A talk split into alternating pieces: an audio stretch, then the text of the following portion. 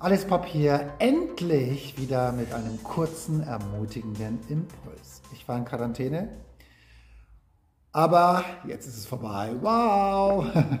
Ich bin auch mega froh darüber, mit mir auch meiner Familie. Ein Bibelvers hat mich sehr beschäftigt in dieser Zeit. Und zwar steht im Psalm 34, Vers 20, zwar bleiben auch dem, der treu zu Gott hält, Schmerz und Leid nicht erspart. Doch aus all dem befreit ihn der Herr. Dieser Vers hat mich echt durchgetragen. In dieser Zeit, wo man gerade auch oder wo ich gerade anfangs auch wirklich Schwierigkeiten hatte, allein so mit dieser Vorstellung, 14 Tage jetzt wirklich nirgendwo hingehen zu können. Und ich habe auf die Uhr geguckt und dachte mir so, oh, erst drei Stunden um von diesen 14 Tagen, ja.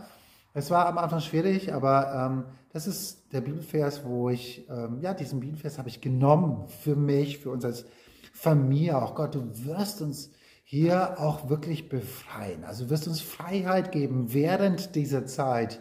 Ja, und Freiheit bedeutet nicht, dass die Quarantäne äh, sich dann auflöst und äh, wir plötzlich da nicht mehr drin sind, sondern trotz in dieser Umstände Freiheit zu erleben, also sich sich trotz der äußeren äh, ja, Begrenzungen, die einem auferlegt werden, doch innerlich befreit zu fühlen. Und das habe ich erlebt. Das habe ich wirklich erlebt. Und ihr kennt, oder die meisten von euch kennen natürlich auch den Bibelvers von Römer 8, Vers 28. Ähm, Wir wissen aber, dass denen, die Gott lieben, alle Dinge zum Besten dienen. Und das ist diese zwei Tatsachen, diese Wahrheiten, die Gott über uns ausgesprochen hat, ja, die einerseits natürlich auch sehr ernüchternd sind, nämlich, dass auch wir, die wir Gott lieben, die äh, Gott nachfolgen, dass wir Situationen erleben werden, die Schmerzen, die Leid mit sich bringen. Und ich weiß nicht, wo du da stehst.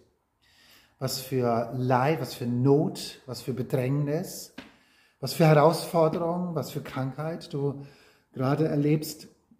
Und ich möchte dich echt ermutigen, in diesem Leid, in diesem Schmerz, ja, diese, diese Verheißungen, und Gott ist treu, er wird immer zu seinen Verheißungen stehen, ja, dass, dass du diese Verheißungen nimmst, aus all dem befreit mich der Herr.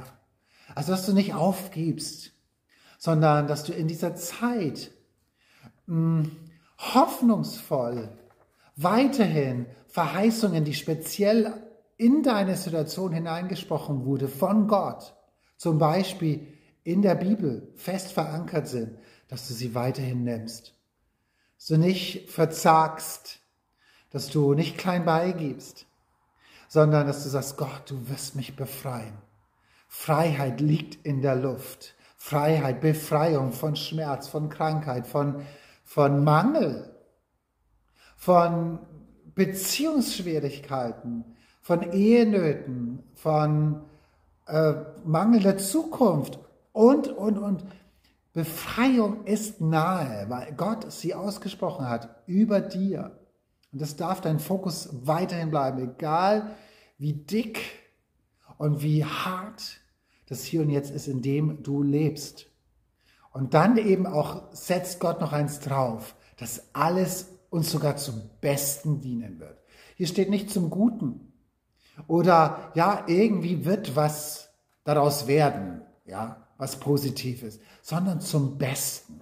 Und das ist das, was ich auch regelmäßig ja in die unsichtbare Welt hinein rufe, auch in die Gegenseite von Gott, die es ja auch gibt, die ja auch real ist, es wird mir zum Besten dienen. Es wird eine Rache, eine Revanche sein an all die Kräfte, Mächte und Gewalten, die dahinter stecken, wird es meine Rache und meine Revanche sein.